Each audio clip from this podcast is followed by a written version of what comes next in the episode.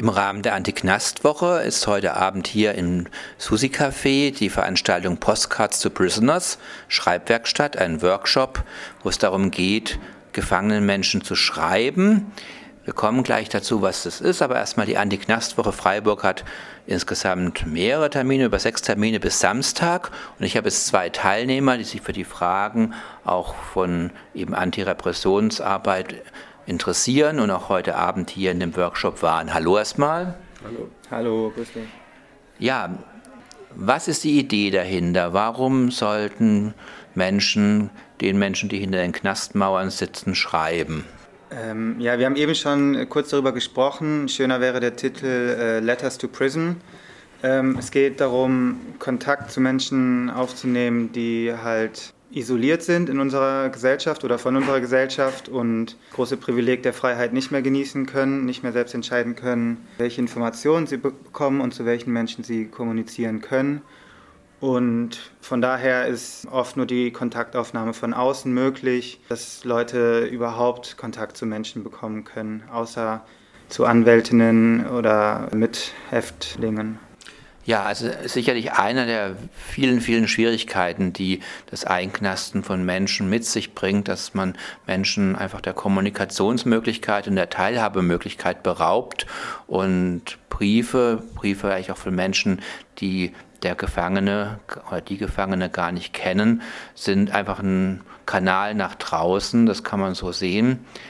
Und jetzt ist natürlich die Frage, wie kann ich das praktisch machen? Ich glaube, wenn wir es mal uns vorstellen, die meisten unserer Hörerinnen werden noch keine Briefe in ein Gefängnis geschrieben haben. Gibt es also bestimmte Dinge, die zu beachten sind? Ja, die gibt es. Zunächst braucht man die Adresse bzw. den Namen des Gefangenen, der Gefangenen. Dann sind bestimmte Sachen natürlich nicht erlaubt oder werden zumindest kritisch behandelt. Man darf nicht ohne weiteres Gegenstände ins Gefängnis schicken. Und selbst wenn man schon Bilder auf Papier klebt, könnte da unter dem Bild ein Gegenstand vermutet werden. Es könnte etwas darunter versteckt sein. Es kann deswegen passieren, dass diese Briefe gar nicht erst ankommen. Deswegen sollte man, wenn man anfängt, Kontakt aufzunehmen, entweder direkt im Gefängnis in der JVA nachfragen, was die Rahmenbedingungen sind, oder erstmal möglichst vorsichtig einen Brief an die Gefangene, den Gefangenen schreiben und dort direkt nachfragen, was für eine Art von Brief die Person denn überhaupt empfangen kann und was nicht. Da würde sich jetzt meine nächste Frage anschließen. Wenn jetzt Menschen von außen in ein Gefängnis schreiben an eine oder einen Gefangenen, müssen die damit rechnen, dass dieser Brief gelesen wird, weil du gerade sagst, da wird geguckt, ob unter dem Bild irgendwie weiß nicht was ist.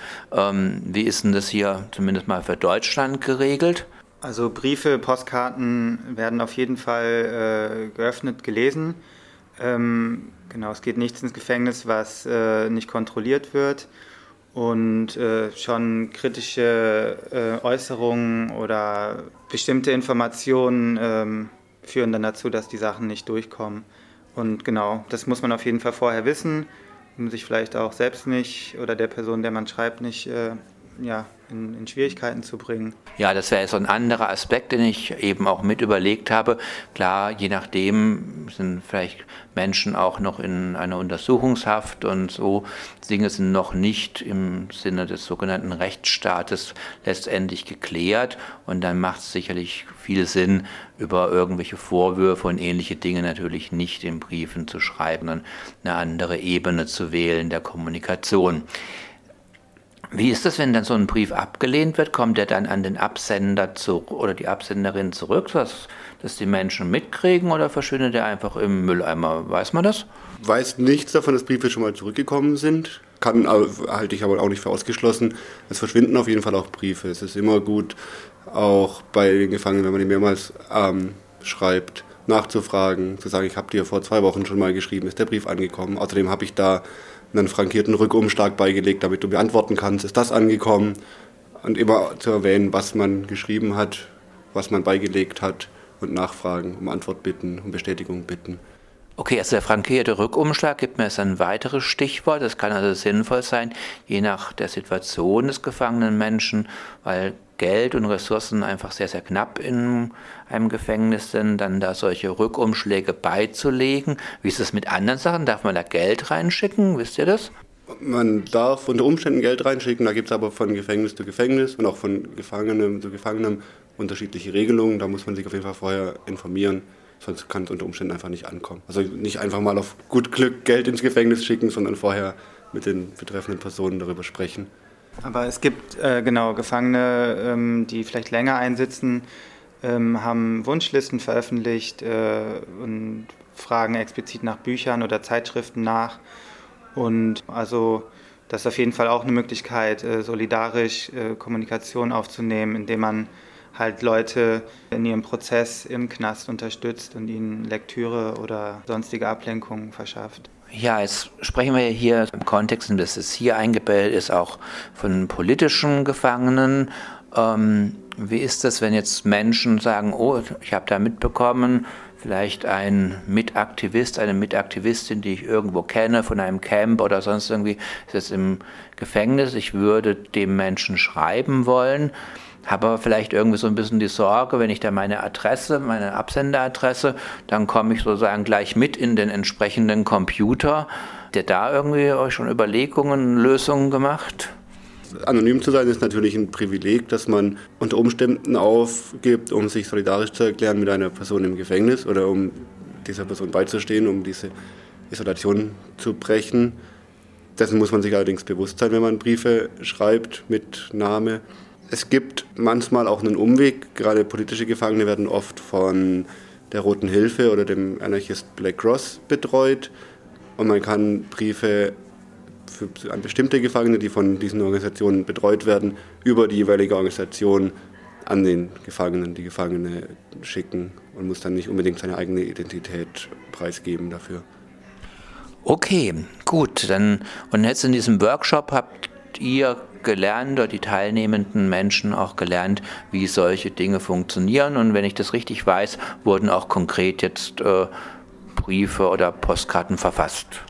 Ziel des Workshops war, wie ich verstanden habe, erstmal bestimmte Geschichten von Individuen, die gerade im Knast einsitzen, darzustellen, um erstmal zu zeigen, was sind eigentlich Gründe, was sind Hintergründe, Geschichten von Menschen, Biografien, warum, warum fahren Menschen ein um dann auch irgendwie so eine Art Hürde oder so eine, genau, so ein, so ein Kenntnis, so ein Wissen zu erlangen, okay, es handelt sich um einen Menschen da drin, der hat das und das gemacht und genau, und im Zuge dessen konnten sich Menschen halt entscheiden, in diesem Workshop an Gefangene zu schreiben, wenn sie eine Geschichte berührt hat oder sie eine Biografie interessant fanden oder eine politische Aussage vielleicht unterstützenswert.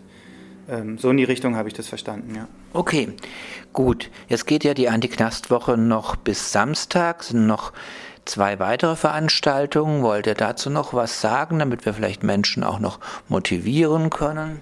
Genau, am Freitag äh, gibt es einen Vortrag zur antikapitalistischen Perspektive auf die äh, Knastkritik.